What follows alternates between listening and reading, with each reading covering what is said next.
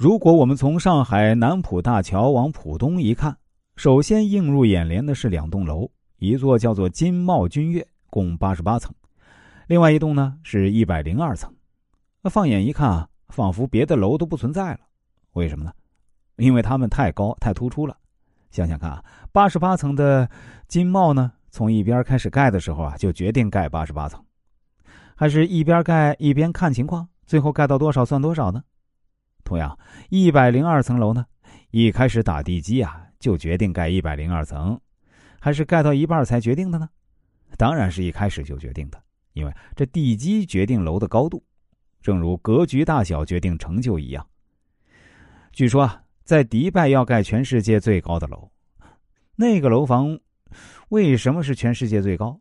因为这钢箍结构啊很特别，先盖一百五十层，一旦出现比它更高的房子呢，可以立刻加盖。它是从一开始就决定了可以长高，它已经有了可以长高的格局。微软目前已经有了三百年的计划。麦当劳设定了一个五百年的计划，其实，比尔盖茨可以活到三百年吗？不会，但是他制定了三百年的计划，这就是一开始就透视全局的例子。很多企业家创办企业的时候，一开始只看五年、十年，有些人却看到未来三十年、五十年，甚至一百年。日本首富孙正义说：“起初拥有的只是梦想和毫无根据的自信而已。”但一切就从这里开始。孙正义当初只有两个员工，大病刚好，却豪言要成为世界首富。当他成功的时候，记者问他：“你觉得成功最重要的关键是什么？”他只说了这句话：“起初所拥有的只是梦想和毫无根据的自信而已，但一切就从这里开始。”正是他那份毫无根据的自信和格局，让他成了全日本最富有，甚至全亚洲最富有的人。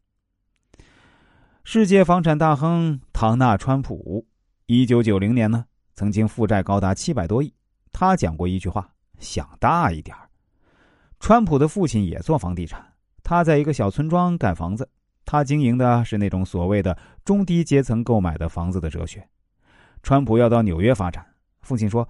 你在纽约没有任何身份地位，想成功难上加难。可是他说想大一点。多年之后，他成为全纽约拥有最多房地产的人。在纽约，没有人不知道川普。大部分人都高估自己一年做到的事情，但是严重低估自己十年能做的事儿。因此，我们不要低估自己的能力。